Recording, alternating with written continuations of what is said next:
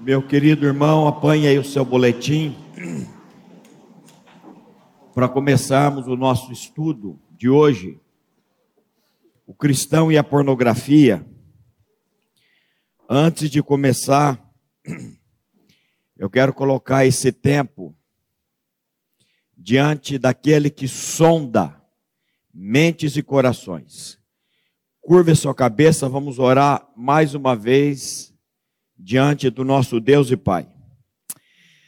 Pai de toda graça, mais uma vez estamos diante de Ti, para lhe agradecer por tão grande e infinito amor, por ter, Pai, na Tua plenitude dos tempos, enviado o Seu Filho, nascido de mulher, nascido sob a lei, para nos resgatar totalmente Pai, esse assunto que vamos começar a tratar hoje com a tua igreja, nós pedimos, Pai, que aqueles, os, aqueles a quem o Senhor já separou antes da fundação do mundo, com o um único propósito, torná-los santos e repreensíveis diante de Ti mesmo. Pai, eu sei que hoje aqui via internet existe pessoas escravizadas, como eu fui durante anos, por esse pecado que ofende tanto, Pai, a tua santidade, que é a pornografia. Pai, assim como o Senhor me libertou, eu lhe peço em nome de Jesus, liberte meus irmãos, que lutam contra esse pecado, com o um único propósito, Pai, a glorificação de Cristo Jesus. É no nome dele, Pai, que nós já te agradecemos, sabendo que tu ouves a nossa oração e que tu fazes infinitamente mais, além daquilo que pedimos ou pensamos. Amém. Vamos ler junto, meus irmãos, o texto de Efésios, capítulo 5, versículo 3. Vocês fazem parte do povo de Deus, portanto, qualquer tipo de moralidade sexual, indecência ou cobiça, não pode ser nem mesmo assunto de conversa entre vocês. Foi muito fraco a leitura de vocês. Vamos ler novamente. Efésios capítulo 5, versículo 3.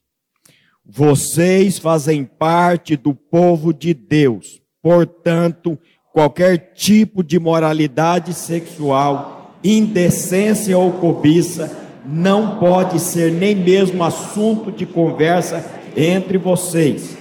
Eu quero ler mais uma vez esse texto grudar na sua mente, meu querido irmão, minha querida irmã.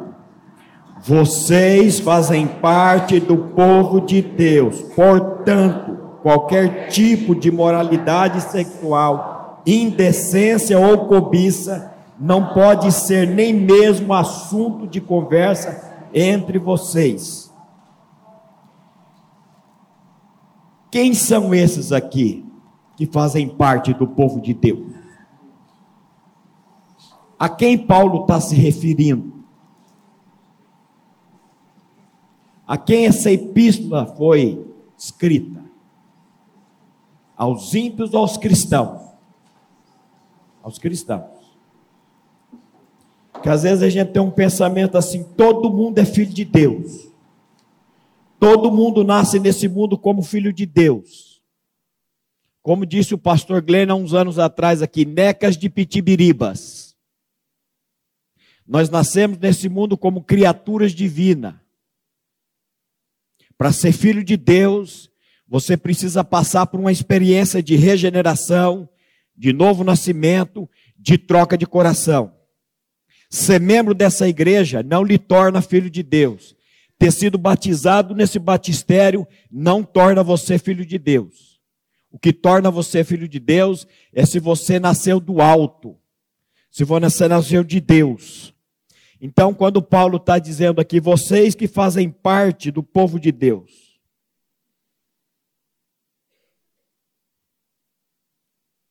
vocês que fazem parte do povo de Deus, por, Portanto, qualquer tipo de moralidade sexual, indecência ou cobiça, não pode ser nem mesmo assunto de conversa entre vocês. Volto a dizer, pessoa que faz parte do povo de Deus é tão somente aquela que creu que o seu velho homem foi crucificado com Cristo na cruz do Calvário. Nós vamos ver isso aqui já já. O Senhor me tem levado a tratar sobre esse assunto com a igreja. Primeiro, por causa da urgência. Isso é um assunto de extrema urgência. Especialistas nesse assunto estão falando de uma epidemia de pornografia no mundo. Então o Senhor tem me levado, primeiramente, por isso, por causa da urgência. É uma epidemia que vem se alastrando mundo afora, que infelizmente chegou dentro das nossas casas e que infelizmente chegou dentro das nossas igrejas. Esse é o primeiro ponto. Segundo lugar, por que, que eu quero tratar com a igreja sobre esse assunto? Porque eu fui um prisioneiro desse pecado por muitos e muitos anos. Na verdade, infelizmente, eu tive contato com essa desgraça ainda na terra, terra infância, eu era muito novo. Eu costumo dizer que, enquanto as crianças da minha época assistiam Zandor e os Herculoides, tem gente que nunca ouviu falar isso. Já ouviu, Pedro? O Scarpim ouviu, assistia muito Zandor e os Herculoides. Enquanto as crianças da minha época assistiam Penélope Charmosa, a Corrida Maluca, os Jetsons, os Jetsons, os Flintstones, eu já, infelizmente, já tinha contato, já fui exposto a essa desgraça do inferno chamada pornografia. É por isso que eu quero tratar com a igreja da dependência do Espírito Santo, hoje daremos início a uma série de estudos sobre um tema delicado que infelizmente tem se tornado um problema cada vez mais frequente no meio cristão, a pornografia. Ainda que esse assunto possa encontrar resistência por parte de alguns, é necessário que abordemos de maneira clara e objetiva. E eu vou ser nós estamos começando hoje uma série de estudos. Eu vou ser claro e objetivo com várias coisas aqui de cunho sexual que a palavra de Deus trata. Eu quero ser o mais claro possível. Martinho Lutero disse: se você prega o evangelho em todos os aspectos, à exceção dos assuntos que tratam especificamente seu tempo, não o está pregando. Entendeu? Entendeu porque eu estou tratando de pornografia? Vou repetir a frase de Lutero. Se você prega o evangelho em todos os aspectos, à exceção dos assuntos que tratam especificamente do seu tempo, não está pregando. E essa coisa chamada pornografia é um assunto que nós precisamos tratar, encarar isso com muita clareza, com muita graça, com muita misericórdia.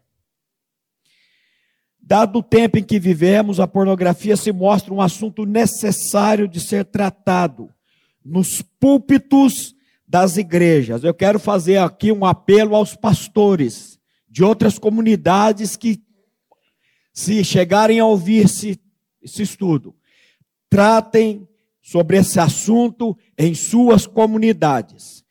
Esse assunto está virando uma epidemia. Pastor, você está exagerando. Tô não. Não estou não. Então eu quero pedir para os pastores tratarem com esse assunto.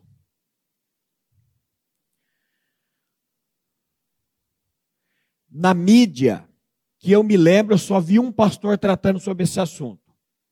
Pastor Augusto Nicodemos Lopes, presbiteriano sério com a palavra de Deus. Ele tem um estudo de uma hora e nove minutos falando sobre a pornografia. Eu vou usar esse estudo dele, parte desse estudo, em outros boletins futuros. Você coloca lá Augusto Nicodemos, pornografia. Tem lá o estudo dele, de uma hora e nove minutos. Ele vai fazer um trabalho maravilhoso, pegando o início da pornografia, onde não se existia ainda, era dentro das cavernas, as pessoas fazendo desenhos e ele vai caminhar um assunto, um, um, um texto, um estudo que ele vai tratar sobre esse assunto com muita clareza. Então, você depois ouça esse estudo, que para mim foi muito bom. Vivemos numa sociedade altamente sexualizada, que tem corrompido e moldado a mente de muitos homens a cultura do sexo. E não somente dos homens, mas também das mulheres. Não se engane, pois quase todos os conteúdos da TV e da internet têm direta ou indiretamente conteúdo sexual e pornográfico. Será que tem mesmo, meus irmãos? Não é exagero, não, pastor? Você já assistiu aquele filme infantil de 2007, O Acampamento do Papai? Filme infantil, muito bonitinho. Quando começa o filme, um pai está arrastando o filho pelo braço. E ele, não quero, não quero, e o pai puxando. Antes mostra a câmera, dá aquela filmada naquele acampamento, a coisa mais linda. Depois o pai vem puxando essa criança. E ele, não quero, não quero. Por que, que você não quer, filho? Porque eu quero ficar assistindo, por, assistindo filme pornográfico em casa. Filme infantil de 2007. Aí o teu filho está lá assistindo esse filme. Seu filho pensa: Meu Deus, que é isso? Esse negócio de filme pornográfico deve ser uma coisa muito maravilhosa, porque ele não está querendo vir num acampamento tão bonito desse para assistir isso. E começa na mente a incutir isso. A incutir isso. Nós vamos ter que falar um pouquinho de neurociência aqui. Do que, que a pornografia causa na mente, a dopamina, quando você é exposto a isso, o caminho que ela cria na mente das pessoas, as sinapses que são criadas, assim como um caminho de uma floresta que você vai andando e vai formando aquele caminho, é formado na nossa mente também. Em 2018, essa comunidade aqui me pagou um curso. Eu fiz lá na faculdade sul-americana, um cientista, falando sobre pornografia.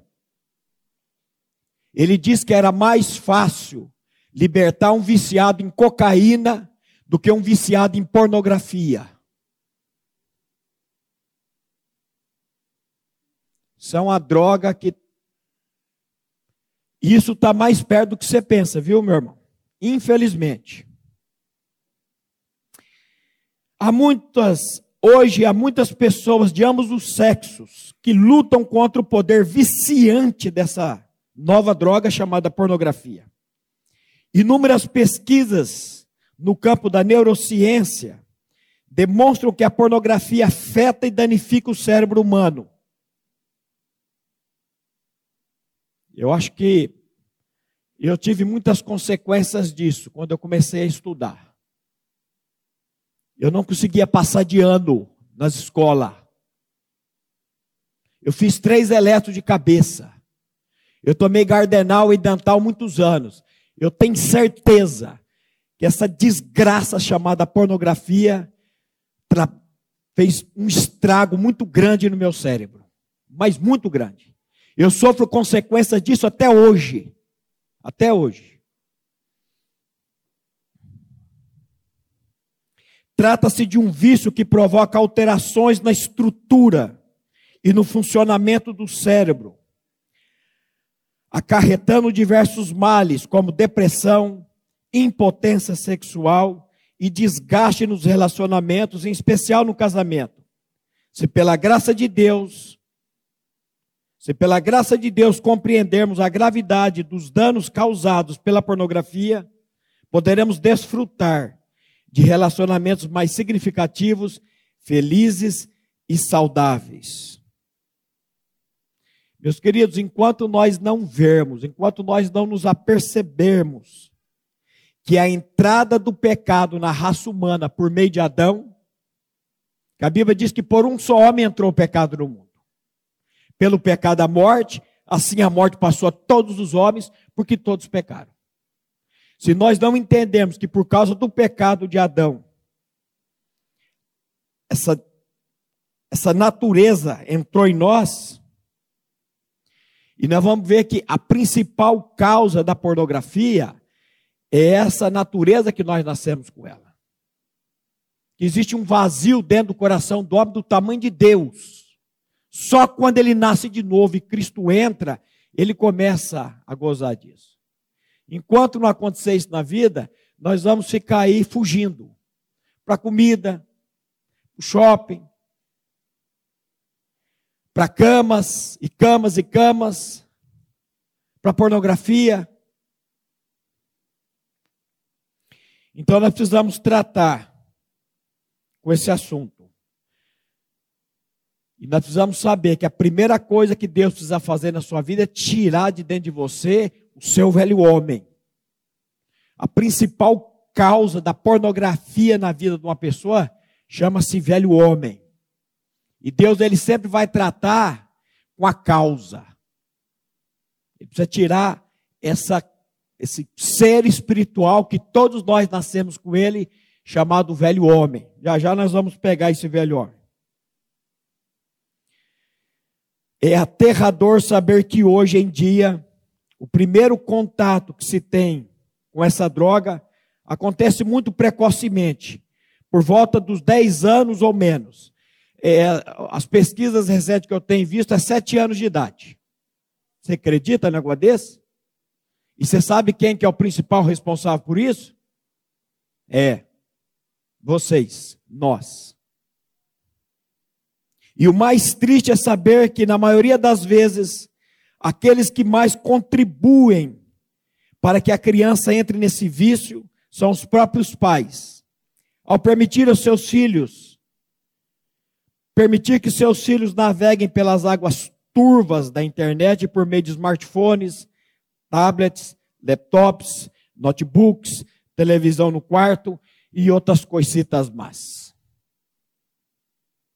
O pai que dá para um filho um troço desse, com a criança, ele não sabe o que, que ele está fazendo. A exposição disso você não sabe o que está fazendo.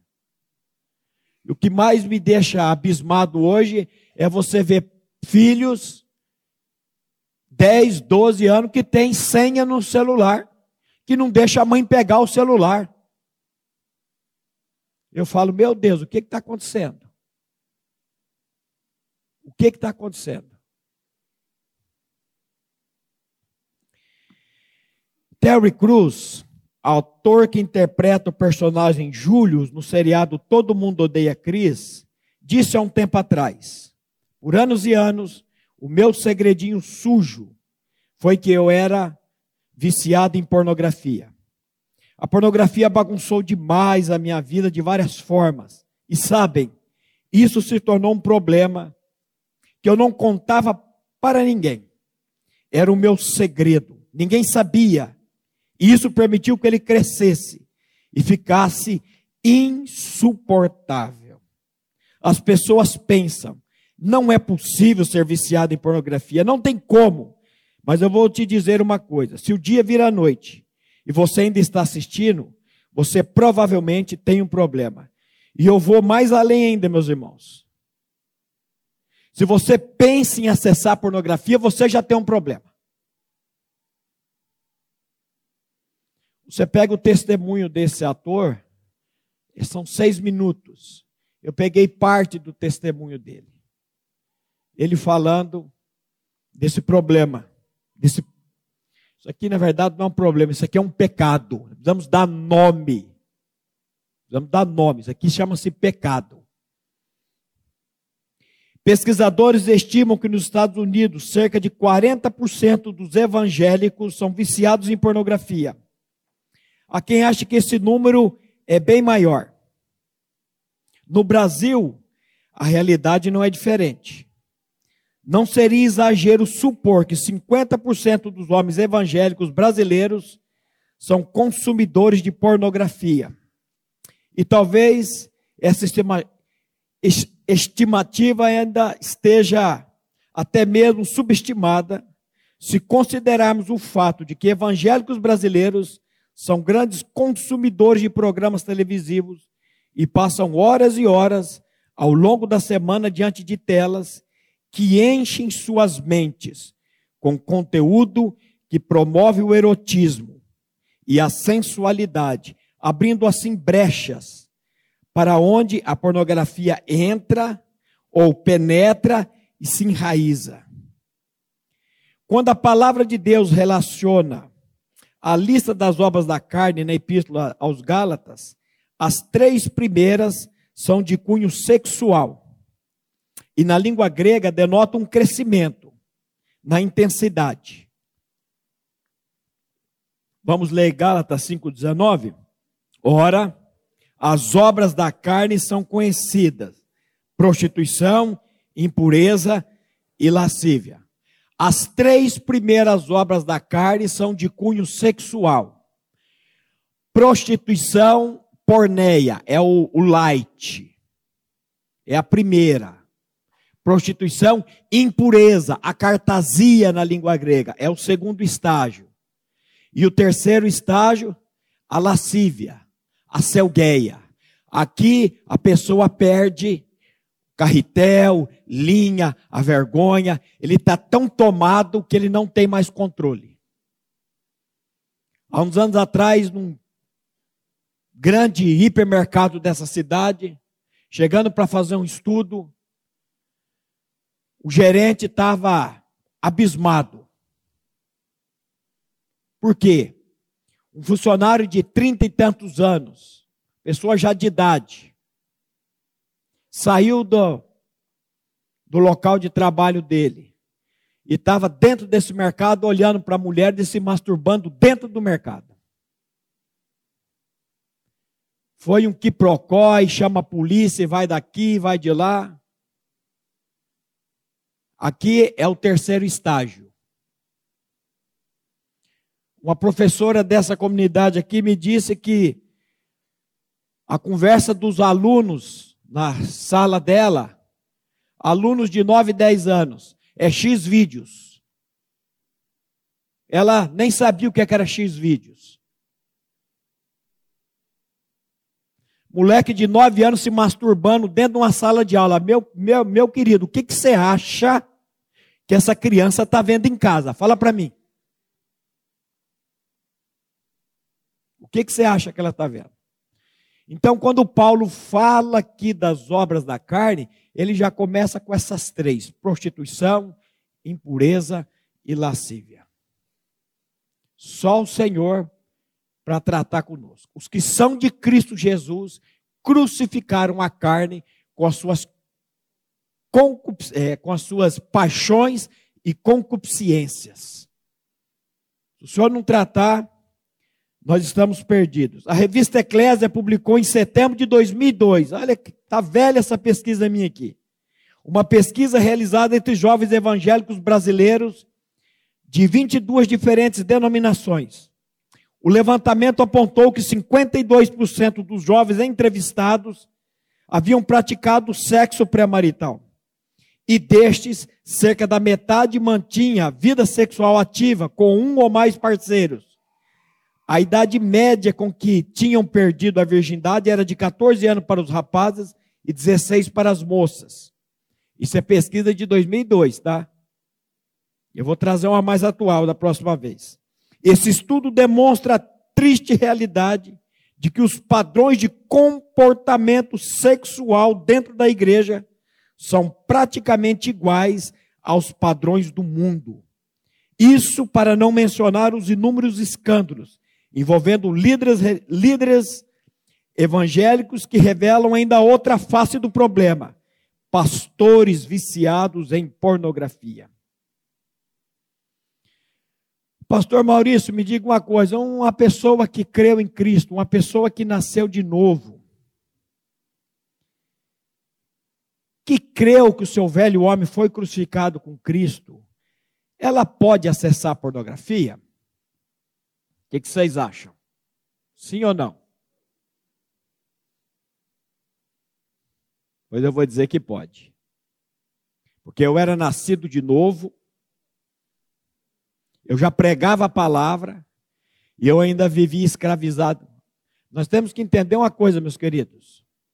A salvação são três pontos: espírito, alma e corpo. A salvação do espírito é um ato. Quando você crê como nós vamos ver aqui daqui a pouco, que o seu velho homem foi crucificado com Cristo, o Espírito Santo te trouxe a revelação, você nasceu de novo. Nenhuma condenação há para os que estão em Cristo Jesus. Qual que é o segundo estágio da salvação? Salvação da minha alma. Do que, que é composta a sua alma e a minha alma? Tudo que eu penso, tudo que eu sinto e as minhas vontades. Eu nasci de novo mas a minha mente, emoções e vontade ainda estava. E a terceira estágio da salvação é a salvação do meu corpo. Eu ainda habito num corpo de pecado. Eu tenho que levar sempre, por toda parte, o morrer de Cristo. Para que a vida dele se manifeste também em nossos corpos mortais. Nós vamos ter que falar aqui um estudo sobre confissão. Porque Liber... Qual que é a diferença do pecado na vida, do vício da pornografia na vida do cristão e do não cristão? Tem diferença? Vixe, muita diferença. Qual que é a diferença? O vício, qualquer pecado, no caso aqui a pornografia, na vida do não cristão, ele se deleita naquilo, ele tem prazer naquilo, aquilo não traz nenhum pesar para ele, não sofrimento. Na vida do nascido de novo, não só a pornografia, mas como qualquer outro pecado, é sempre um espinho na carne, é sempre um sofrimento. Não tinha uma vez que eu acessasse pornografia e depois o Espírito viesse trabalhar comigo. E eu dizer, meu Deus, meu Deus. E aí eu tive que confessar esse pecado. Sabe quando que a pornografia vai perder a força na tua vida? Quando você sair das trevas e vir para a luz. Tão somente. Eu estou falando de gente nascida de novo. Estou falando de gente nascida de novo agora. Porque é possível sim. Um nascido de novo. Por causa da história dele, cada um tem uma história.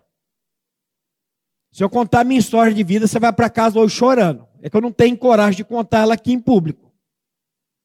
A minha história é uma história de abusos, abusos e abusos.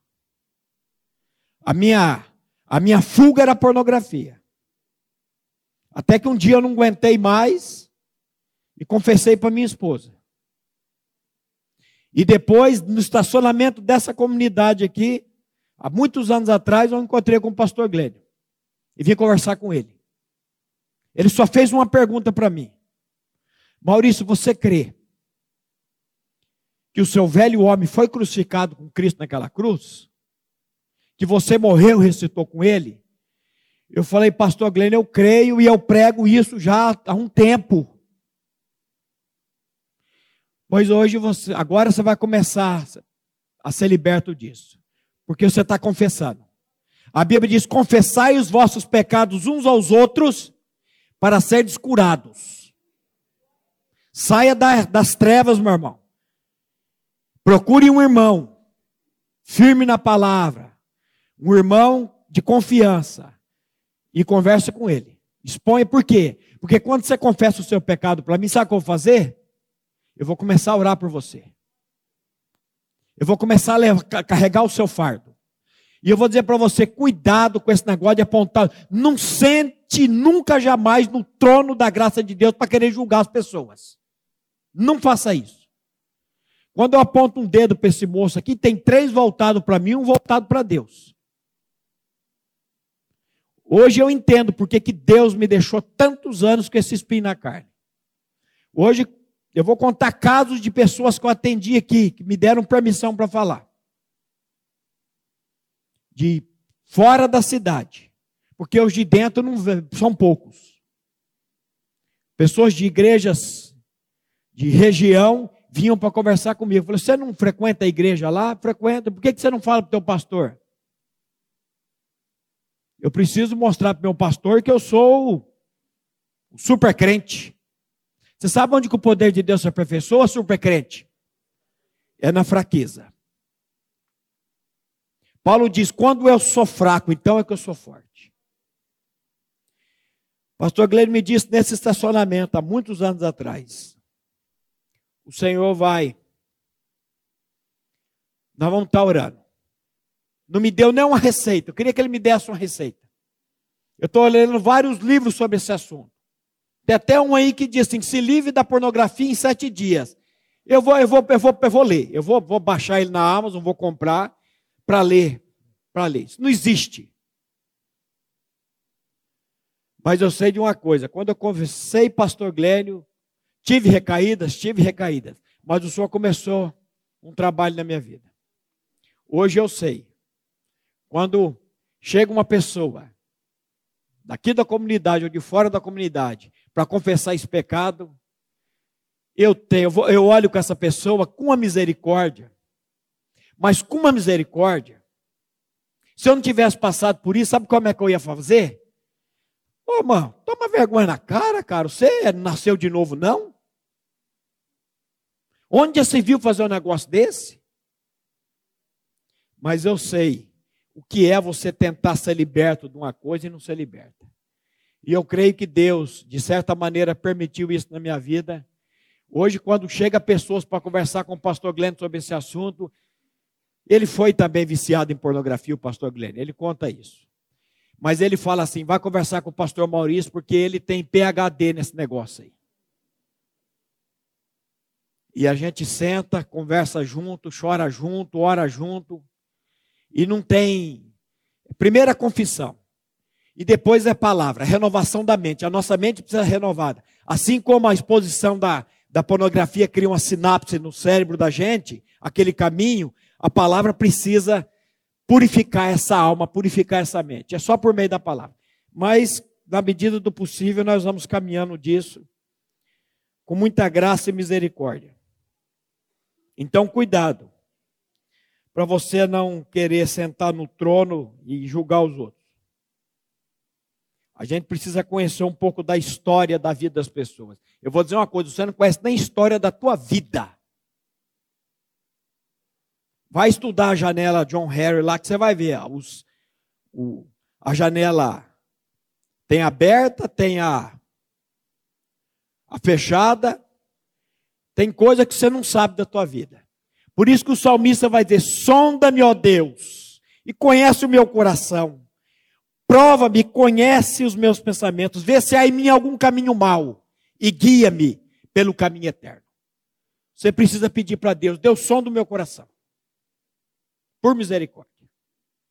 Então, assim como tem, é possível um cristão ser viciado em pornografia, também tem cristão linguarudo, tem cristão que fica só cuidando da vida dos outros, preocupado com a vida dos outros, tem cristão que não perdoa. Eu morro, mas eu não perdoo. Pois é, vai morrer mesmo. E cuidado com o câncer, porque a Bíblia vai. O negócio é terrível. Todo sentimento que você guarda aí dentro, ele vai apodrecendo, ele vai acabando, vai consumindo com você. Vamos voltar? Em nome da liberdade de expressão, os adolescentes vêm ganhando cada vez mais acesso à pornografia. Estatísticas mostram que meninos entre 12 e 17 anos são os principais consumidores desse tipo de conteúdo. Só lembrar você o seguinte: na minha época, para que eu tivesse acesso à pornografia, ou ia numa banca de revista, pedir para o maior comprar, ou ia numa locadora, comprar, pegava uns quatro filmes, botava um pornô lá no meio, para disfarçar. Hoje, hoje o seu filho não precisa passar vergonha. Se ele tiver um aparelho desse, ele tiver Wi-Fi, ele entra nesse mundo. Esse mundo da pornografia. A gente tem que tomar muito, volto a dizer, nós temos que tomar muito cuidado com os nossos filhos. Aquilo que nós estamos dando para eles.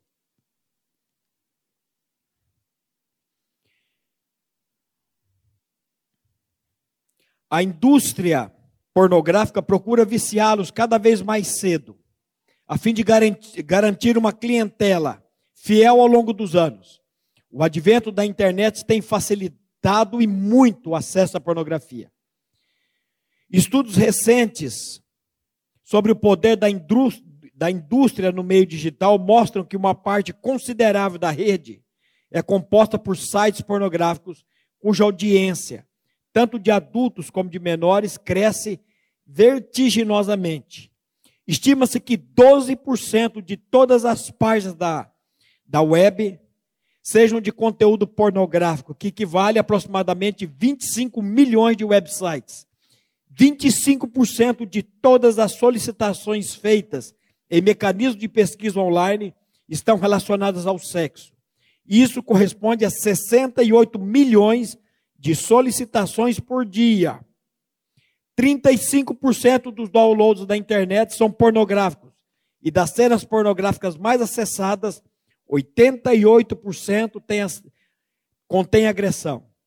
70% dos homens de 18 a 24 anos visitam algum site pornográfico pelo menos uma vez por mês.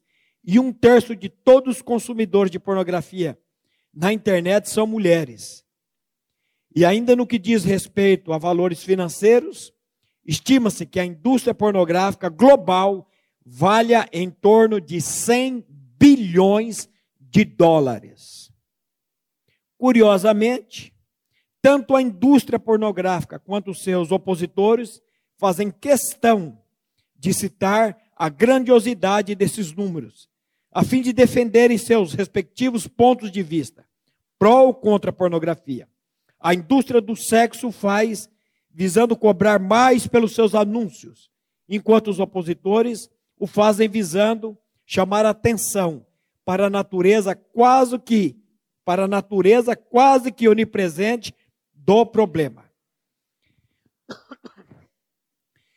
Meus queridos, nós não podemos fazer igual ao avestruz, não. O que, que o avestruz faz? Dizem que ele enfia a cabeça no buraco, mas ele não enfia a cabeça no buraco, não. A gente não pode achar que esse negócio aí está longe das nossas casas.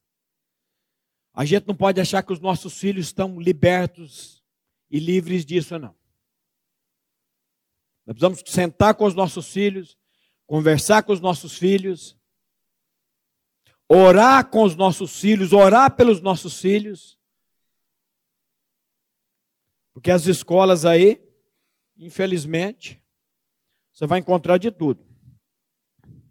Em nosso texto base, o Espírito Santo, por meio do apóstolo Paulo, foi enfático. Vamos ler de novo Efésios 5:3.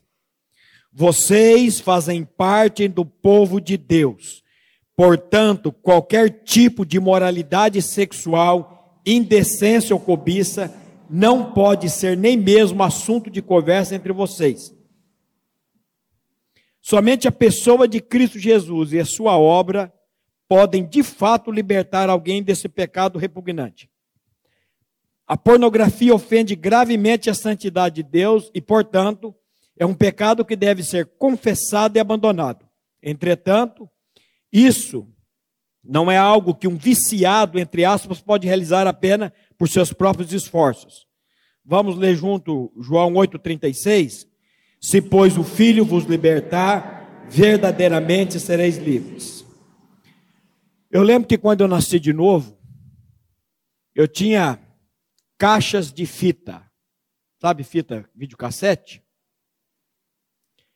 Quando eu, eu joguei fora tudo aquilo. E foi aquele namoro com Deus.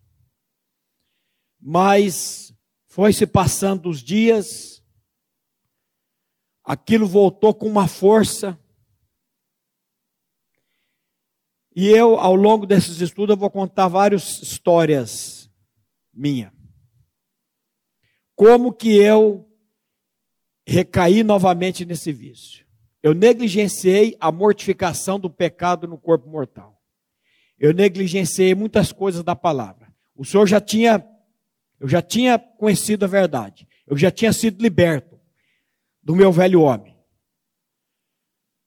Mas por ignorância, quando o pastor Glênio fez aqui há uns anos atrás aquele estudo da carta de Paulo aos Colossenses, Fazei, pois, morrer a vossa natureza terrena. Ele tratou sobre esse assunto. Eu lembro quando ele desceu aqui, aquele púlpito alto, eu vim lá do meio, peguei ele aqui e falei, pastor Glênio, a igreja precisa ouvir mais sobre isso. Ele falou, eu sei, meu filho, eu sei. E logo em seguida ele começou com aquela série de estudos da salvação da alma.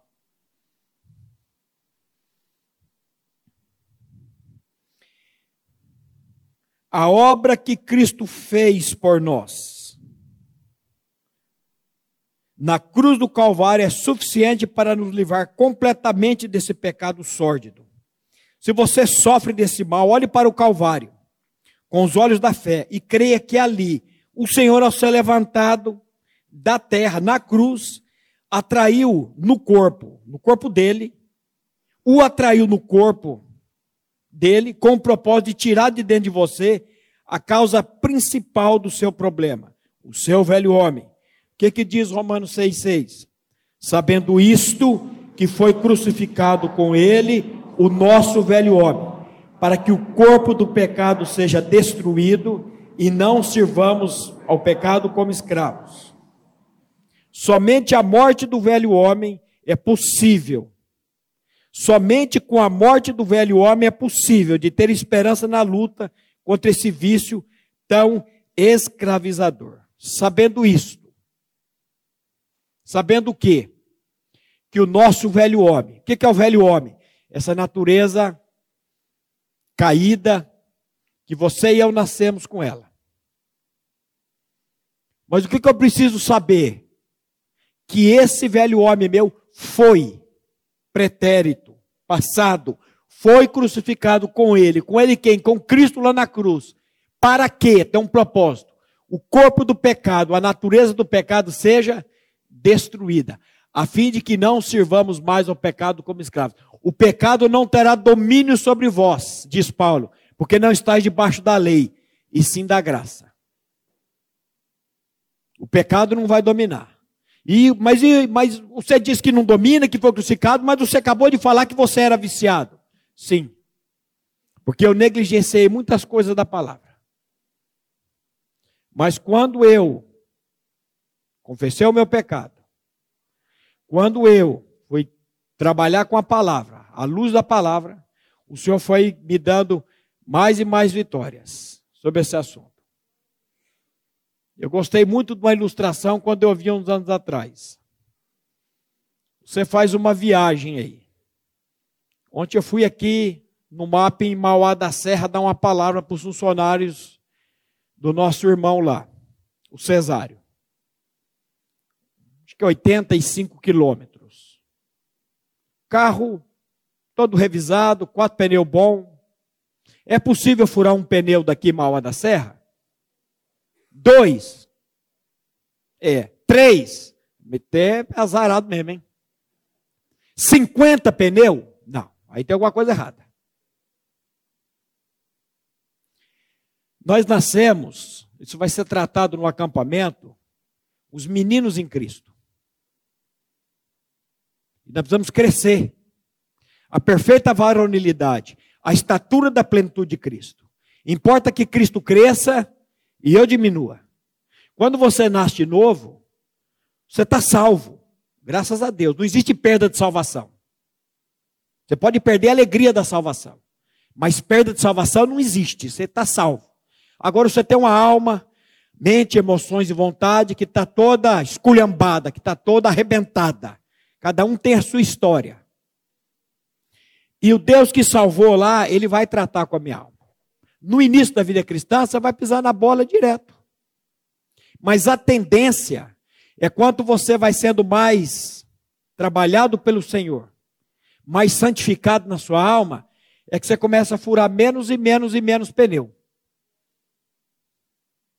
Agora, o grande problema nosso, isso eu conto por minha experiência, é que quando a gente fura o pneu, a gente, a gente peca, a gente não confessa para Deus, porque todo pecado confessado é perdoado e ele trabalha com a purificação. Mas a gente fica numa ideia ridícula de que, nossa, eu cometi um pecado desse, eu não posso nem na igreja hoje. Convidando uma pessoa para ir no estudo ontem, ele falou assim: Ah, irmão, eu, deixa aí, eu preciso parar de fumar, eu preciso parar de beber, eu preciso dar uma melhorada na minha vida. Quando eu melhorar, eu venho para o estudo, tá? Os sãos não precisam de médico, e sim os doentes. Eu não vim buscar justos, eu vim buscar pecadores para o arrependimento. Você tem que ir do jeito que você está. Se apresentar diante de Deus do jeito que você está. E clamar pela misericórdia dele, pela graça dele. E você vai ver a graça, a misericórdia inundando o coração e trazendo vitória porque a Bíblia diz que Ele é poderoso para nos guardar de tropeçar. E Ele pode livrar você, meu querido, desse vício. Não tenha dúvida quanto a isso.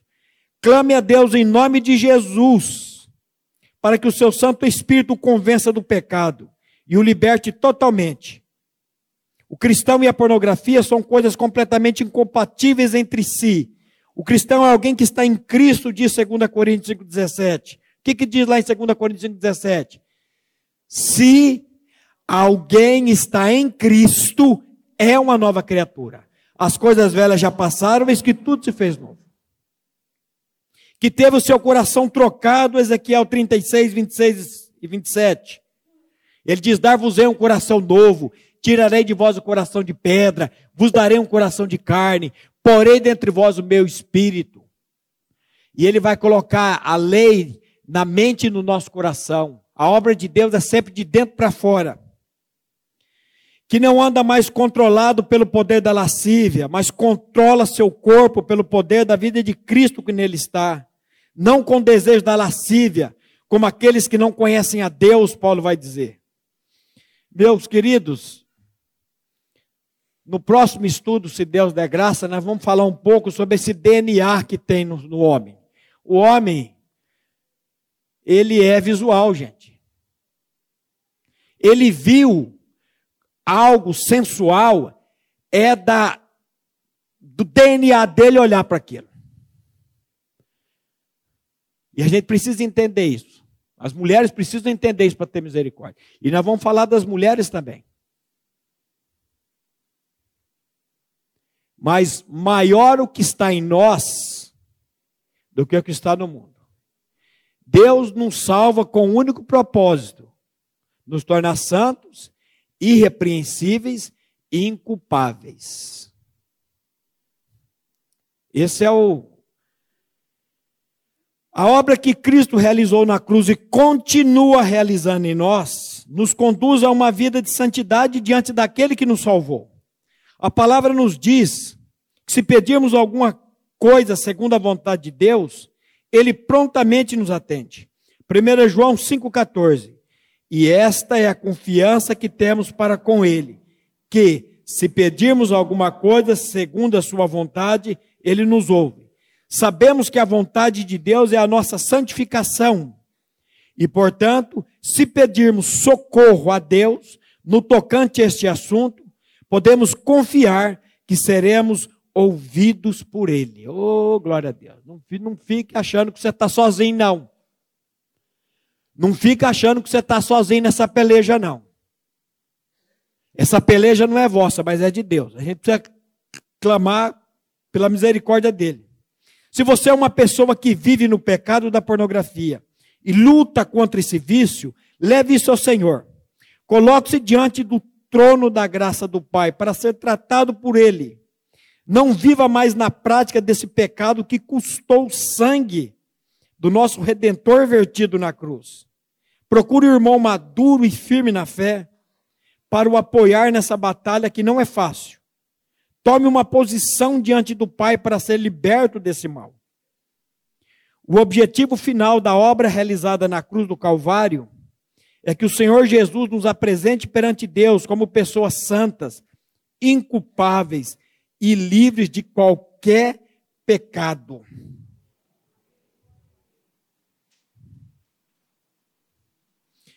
Meus queridos, eu, eu sou contra apelo. Eu não gosto de fazer apelo.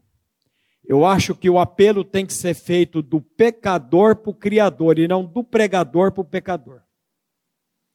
Eu queria que você curvasse a sua cabeça agora e você se colocasse diante de Deus, pedindo que o Espírito Santo venha tratar com você.